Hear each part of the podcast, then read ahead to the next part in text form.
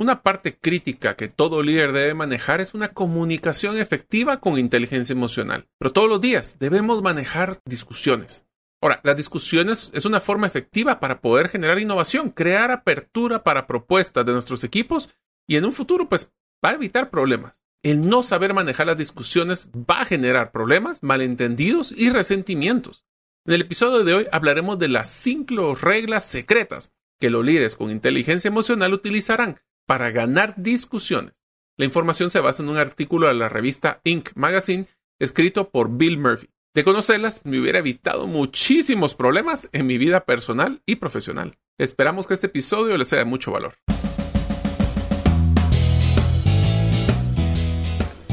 Bienvenidos al podcast Gerente de los Sueños, donde le brindamos las herramientas prácticas, competencias e inspiración para que los líderes de impacto cumplan sus sueños.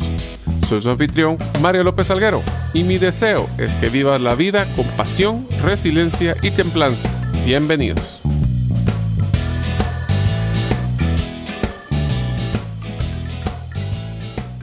Hola amigos, bienvenidos al episodio 88 del podcast Gerente de los Sueños. Mi nombre es Mario López Alguero y de hace varios años que yo buceo. Todavía tengo unas actividades que deseo hacer, como por ejemplo bucear en el agujero azul en Belice y poder bucear con un tiburón ballena. No se preocupen, esos todos no muerden. Espero poder cumplir estos sueños en mi próximo año. Deseo agradecerte que nos escuches el día de hoy. Si todavía no eres parte de la comunidad de los sueños, no sé qué esperas porque ahí vas a recibir todas las infografías de los episodios Puedes hacerlo suscribiéndote a nuestros correos electrónicos ingresando a la página gerentedelosueños.com o a través de nuestro listado de difusión de WhatsApp enviando tu nombre al más 502 más 502 para aquellos que nos escuchan fuera de las fronteras de Guatemala y el número de celular 5017-1018. Repito, 5017-1018. Hola amigos, bienvenidos al nuevo episodio del podcast Gerente de los Sueños. Hoy vamos a platicar de un tema, bueno, son nueve reglas secretas de que todos los líderes, con un paréntesis, con inteligencia emocional, pueden utilizar para ganar discusiones. Estamos claros que las discusiones es una, pues son parte del día a día de todo líder. Y para eso nosotros, antes de poder hablar una discusión, generar una discusión, tenemos que tener ciertas reglas claras y también ciertos conceptos que debemos de evaluar para poder realmente, antes de ganar una discusión, pensar si estamos discutiendo o no. Para empezar, vamos a platicar de descomponer el título de este episodio eh, en sus tres grandes eh, bloques, diría básicamente tres grandes conceptos. El primer concepto es ganar. ¿Qué es lo que nosotros queremos hacer a la hora de discutir? ¿Es intercambiar ideas? ¿Es poder crear nuevas ideas en conjunto? ¿O es simplemente que yo quiero ganar y la otra persona que pierda? Para ganar tenemos que definir qué significa eso. Ganar una discusión es que yo le voy a hacer que la otra persona esté clara de que mi punto de vista es el mejor. Eh, no necesariamente es que la otra persona esté equivocada, eh, o ese es lo que yo quisiera de, ganar, es que yo, yo gané y tú perdiste. O ganar una discusión puede ser un modelo de crear un valor conjunto. Es poder crear diferentes puntos de vista de una misma situación y poder complementarlos para que así nosotros podamos tener una mejor percepción de lo que está sucediendo. Entonces, ganar, ¿qué significa para cuando vas a estar en una discusión? ¿Qué es ganar? Hay un dicho que me encanta cuando discutimos, por ejemplo, con nuestra pareja, que dice ganar la batalla no significa que gane la guerra. Sí, le puedo ganar la discusión a mi pareja, mas sin embargo puede ser que eso signifique de que pase molesta o molesto eh, por mucho tiempo y realmente no sé si lo mejor es estar en lo correcto o hacerlo en lo correcto. Esto me trae a un punto importante antes de seguir con la segunda eh, parte del concepto que es inteligencia emocional, que les quisiera hacer una pregunta y es, cuando nosotros estamos en un evento eh, y estamos, por ejemplo, cuando nuestro jefe está presentando, eh, nosotros tenemos que tener mucho cuidado de, no discutir frente de otras personas si no se tiene una claridad de cómo son las líneas de comunicación y cómo mi jefe, que posiblemente si es abierto o no es abierto a dicha retroalimentación. Esto nos va a generar que discusiones no lleguen muy lejos y lo que puede ser es que sea contraproducente para llegar a nuestra meta. Entonces, el segundo concepto es inteligencia emocional. Inteligencia emocional es un, pues lo vimos en episodios anteriores, pero al final es una práctica de estar conscientes de las emociones que están afectando nuestra comunicación y en general nuestro, nuestro desempeño o nuestra, eh, desenvolvimiento en este tipo de, de discusiones o de pláticas. Tenemos que hablar de cómo no solo nosotros tenemos que tomar en cuenta de nuestras emociones, si se recuerdan, lo platicamos, inteligencia emocional más que estar consciente de nuestras emociones es estar consciente de dos cosas, de las emociones que estamos generando en las otras personas o ya poseen las otras personas y cómo las nuestras o nuestras emociones van a afectar las emociones de los demás. Esto nos va a ayudar a poder ser más persuasivos, nos va a ayudar también a entender qué son las detonantes que hace que la persona se motive, se desmotive, se enoje, se frustre. Y esto lo que nos va a ayudar es que la inteligencia emocional lleva a las personas a que puedan tratar mejor a las otras personas, estando conscientes de las emociones que están generando, ya sea porque son positivas o porque en algún momento queremos llegar a una meta en conjunto y podemos pues interactuar con dichas emociones para poder eh, pues no solo pues de nuevo ganar la discusión pero generar emociones negativas o perder la discusión y, y, sentirse bien. O sea, es un par, yo sé que suena contraproducente, pero es parte de lo que tenemos que ir evaluando cada vez que hacemos una discusión. Y finalmente, ¿qué es una discusión? Pues en un concepto muy general es un medio de comunicación que está diseñado a tener un conocimiento mutuo para resolver de algún tipo de, de problema o lograr metas.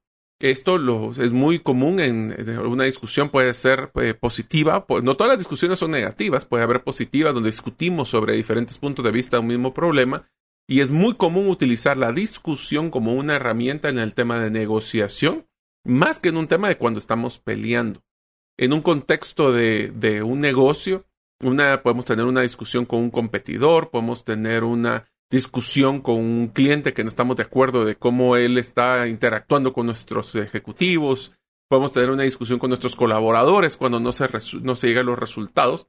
Y bueno, así pueden ser muchos tipos de discusiones. No toda negociación tiene que haber una discusión, pero cuando existen diferentes puntos de vista de una misma, de una misma situación, es muy común que exista este tipo de discusión. Un paréntesis. Eh, discutir es la base de la innovación. ¿Por qué digo esto? Porque para poder crear un, por ejemplo, alguna solución que ninguna de las personas que están involucradas lo ha pensado anterior, es posiblemente va a ser una, un Frankenstein de diferentes piezas que cada uno de los participantes tiene. Nadie es dueño de una verdad absoluta y cada uno de nosotros puede aportar desde su punto de vista, desde su contexto, y por eso es que vamos ahora a entrar a hablar de cuáles son esas reglas que después de que las presente ya no van a ser tan secretas, de cómo un líder de, con inteligencia emocional va a poder ganar estas discusiones en su día a día. Empezamos con la regla número uno. Antes de empezar a discutir, tenemos que decir cómo queremos que termine. Esto es una de las cosas más importantes y es lo que les decía, podemos ganar la guerra, pero, eh, pero no, podemos ganar la batalla, pero no la guerra.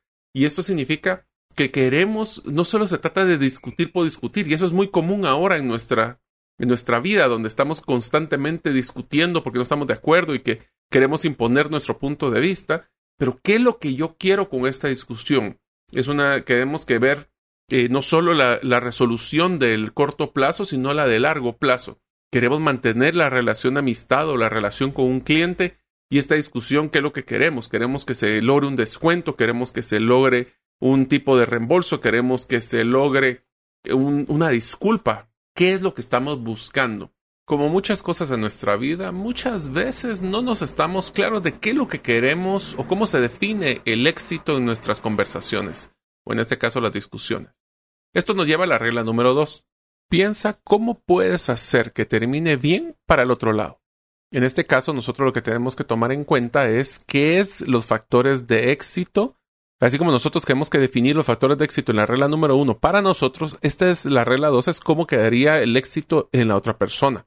Para esto nosotros muchas veces tenemos que suponer qué es la expectativa que tiene la otra persona de cómo solucionar dicha discusión a veces también las personas eh, no ceden en una discusión por el hecho de no perder o no tener esa percepción de pérdida. Recuerden que una persona va a luchar mucho más, no por ganar, sino por no perder.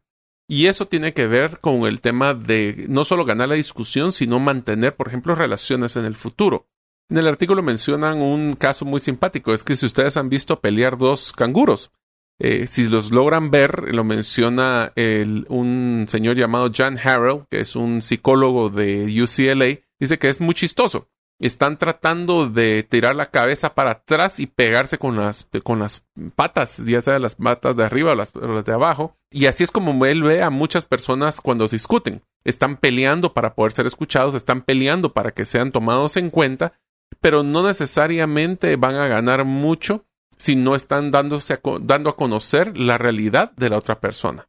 La regla número tres es que tenemos que controlar las circunstancias. Ahora, las tres circunstancias que nosotros tenemos que controlar en una discusión son el tiempo, el lugar y la forma en que nosotros vamos a debatir. ¿De qué estamos hablando? ¿Cuándo estamos hablando? ¿En qué momento? ¿Cuánto tiempo le vamos a dedicar a la discusión? ¿Quién está empezando la llamada? ¿O se va a hacer presencial? Eh, va a ser por correo electrónico, va a ser por WhatsApp, va a haber solo ustedes, las dos personas, va a haber más personas que están escuchando. Tenemos que pues realizar una negociación de estos tres puntos, el tiempo o el lugar y la forma antes de empezar a, a discutir. Esto quiere decir como muchas veces en negociaciones, tenemos que negociar antes de negociar ya que nosotros tenemos que tener el ambiente donde a nosotros nos conviene poder tener esta discusión. Para aquellos que tienen que trabajar con equipos, esto tiene que ver mucho, por ejemplo, en el momento de discutir el desempeño de una persona en su evaluación de desempeño anual o cuando hay una retroalimentación que darle. Eh, es muy importante de que en una comunicación está la persona que está comunicando, la persona que recibe la comunicación y el contexto donde se da la comunicación. Eso es lo que estamos hablando. ¿En qué momento del día vamos a dar la retroalimentación? ¿Es mejor en la mañana, a mediodía, en la tarde, cuando están cansados, cuando se quieren ir?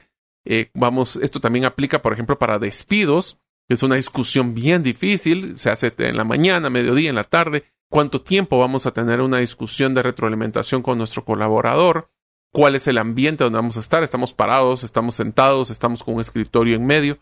Todas estas circunstancias son eh, sumamente importantes. Hay que tomar en cuenta también que el tiempo es uno de los factores más importantes, ya que no solo los horarios, sino la cantidad de tiempo que le asignamos va a determinar si esta discusión va a ser corrida o vamos a tomarnos el tiempo para llegar a los acuerdos. La regla número cuatro es el control de las emociones. Eh, podemos decir nosotros no controlamos las emociones, las emociones nos controlan a nosotros, pero lo que quiere decir no es que no tengamos emociones, simplemente que estemos conscientes de cómo nos sentimos, cómo estamos haciendo sentir a la otra persona cada vez que hablamos y cada vez que se discute un punto. Y es donde entra una de las grandes frases que nos han dicho en nuestra vida y es que el que se enoja pierde. El que tiene el descargo emocional, el que pierde la cordura, el que no mantiene la calma, son de los factores que van a ayudar a que la otra persona pierda el interés de poder interactuar, uno o dos, utilice ese enojo en contra de las personas con las que estamos discutiendo. La regla número 5 es no te salte las pláticas informales o comunicación secundaria. Es lo que en Estados Unidos llaman el small talk. Esto lo que quiere decir es de que para poder crear vínculos emocionales o crear vínculos de confianza en una discusión donde estamos conscientes que podemos hablar de lo que estamos, o por lo menos presentar nuestros puntos de vista sin tener represalias, donde vamos a tener una percepción de apertura, tiene que crear esa relación, ese, eh, pues hablemos de una tierra en común donde vamos a poder tener el ambiente de discusión. Si nosotros evitamos estas conversaciones, aunque creamos que son triviales, realmente lo que ayudan a abrir los, los canales de comunicación entre las dos personas. Sé que a veces es difícil el, tener que hacer esta conversación cuando eh, a lo mejor es una discusión bien difícil, eh, complicada o fuerte, pero esto nos va a ayudar a que pues, las personas sientan que están creando una relación de confianza antes de tener una discusión crítica. En unos momentos continuaremos con nuestro episodio. Deseo contarte que hemos renovado la página web gerentedelosueños.com. Ahora podrás encontrar los servicios y recursos para ser un líder de impacto y así cumplir tus sueños. Encontrarás todos los episodios del podcast, artículos, videos, hasta ejercicios que tú vas a poder hacer con tu equipo para poder desarrollar sus competencias. Espero que te sean de valor y que seas parte de la comunidad de los sueños al inscribirte en el listado de difusión por nuestros correos electrónicos. No estamos enviando spam, es uno o máximo dos correos a la semana con contenido de calidad. Ahora, seguimos con nuestro episodio. La regla número 6 es ajustarse y no reaccionar en tiempo real. Tenemos que tomar en cuenta que existe una gran diferencia entre ajustar y reaccionar. Vamos a hacer un ejemplo. Imagínense que tu meta más importante es ayudar a un colaborador que pueda ser más efectivo en el trabajo. Pues cuando entras para poder platicar con él o ella, crees que probablemente lo más eh, difícil para, para poder llegar a tener este resultado es porque no está teniendo suficiente flexibilidad. Durante la conversación, el colaborador le dice que su problema real no era la falta de flexibilidad, sino es que no tiene una clara dirección o retroalimentación. Podría reaccionar de una forma emocional diciendo yo soy un buen jefe y te digo claramente las direcciones y retroalimentación, o te puedes ajustar en una respuesta menos emocional que diga, ok, tal vez eh, debemos de buscar una mejor forma de tener una chequeo más constante o darles mejor o cambiemos la forma que le estoy dando la retroalimentación, tal vez no de una forma verbal, sino de una forma escrita. Estos son los ejemplos donde podemos evidenciar que con pequeños ajustes y no reacciones vamos a poder ir ganando esas discusiones de una forma más eficiente. La regla número 7 es, es escucha y preséntate como que si estuvieras escuchando. Como dije, nos hemos mencionado en algunos eh, de los episodios anteriores, por eso es que Dios nos dio dos orejas y una boca, es para que escuchemos el doble de lo que hablamos. Pero escuchar a las personas es más difícil de lo que nos imaginamos. Yo no sé si a ustedes les ha sucedido de que cuando estamos en una conversación, estamos en una discusión, eh, constantemente estamos no escuchando a la persona, sino preparando la respuesta para lo que creemos que la persona nos está diciendo. Esto es uno de los factores más complicados a la hora de una discusión, ya que al no escuchar, perdemos varios de los factores que están o los conceptos que nos están diciendo, ya que solo estamos tratando de validar nuestro punto o reaccionar, ya vieron como en el caso de la regla anterior, a lo que nos están diciendo. Decir, a veces hasta los silencios estratégicos son unas herramientas muy, pero muy importantes. A veces no solo porque hay un espacio para poder darnos a pensar antes de reaccionar, pero también no solo queremos estar escuchando y hablando y diciendo nosotros nuestros puntos, también queremos que las otras personas tengan oportunidad. Una discusión no es un monólogo, una discusión es un intercambio de ideas para llegar a una meta en común. Esas son los retos que tenemos, por ejemplo, con la regla número 7. También la percepción es importante, ya que si eres una persona de que está escuchando, especialmente con nuestra tecnología actualmente, que somos, eh, voy a usarlo con dos efectos. Uno, cuando estamos presencialmente, estar en una reunión con la computadora prendida, eh, posiblemente, aunque nosotros estemos escuchando a la persona y tomando notas, la percepción es de que las, no estoy poniendo atención, estoy más concentrado en lo que está pasando en mi computadora o sacar un celular. Esto era cuando estábamos de una forma presencial. Ahora en una forma virtual es todavía más complicado porque fácilmente me puedo distraer con la misma computadora en la que estoy en la reunión para tratar de hacer otras actividades. Eh, si ustedes quieren saber cómo ser indistraíbles, pueden ver la serie de, episodios que hicimos recién, bueno, ya hace un año, de Nire y Al, donde hablábamos de que todos estos, eh, esas notificaciones que tenemos en las computadoras, lo único que van a hacer es distraernos y evidenciar que no estamos presentes escuchando a las personas. Esto va a hacer que pierdan confianza, que demostremos una falta de interés y hasta una falta de respeto a la que la otra persona que está tratando de exponer su punto de vista. No podemos tener una discusión de calidad cuando una de las personas esté presente físicamente, pero no mentalmente. Esto nos va a llevar a la regla número 8. Si interrumpes, hazlo estratégicamente. Especialmente si tú eres el jefe, tienes que tener cuidado de no estar interrumpiendo. Yo sé que a veces tenemos un ejecutivo que no tiene toda la información o contexto como lo tenemos nosotros, pero si lo interrumpimos de una forma constante y permanente, la persona se va a frustrar y simplemente no va a expresarse. Al final, la discusión no va a existir, va a ser un monólogo. A veces tenemos que buscar también tener una, pues una escucha activa y buscar que las personas sientan, regresando al punto ante la regla anterior, sientan que son escuchados. Si vas a interrumpir, hagámoslo con estrategia. Eh, dejemos que las personas terminen, dejemos que las personas presenten su punto y por favor, cuando alguien termine de presentar su punto, no empiecen con, pero es que eso está malo o no estoy de acuerdo, sino que siempre traten de construir con lo que la persona anterior dijo.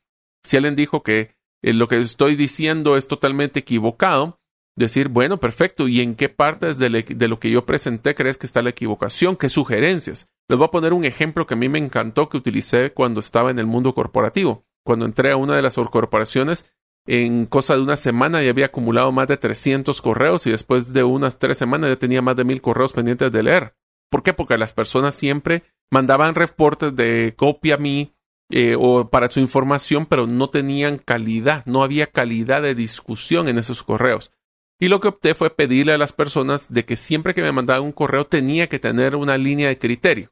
Desde que, por ejemplo, que si quería que yo les ayudara a algo, querían que yo les diera retroalimentación, una aprobación o les quitara una barrera, eso es lo que yo esperaba. Pasó tiempo y seguimos en las mismas hasta que empecé a cobrarles por cada correo que no cumpliera estos requisitos. Yo sé que fue un poco extremo, pero saqué la fiesta de Navidad con esos fondos que empecé a, juntar. ¿Por qué? Porque no se trata de gerenciar para arriba, como dicen.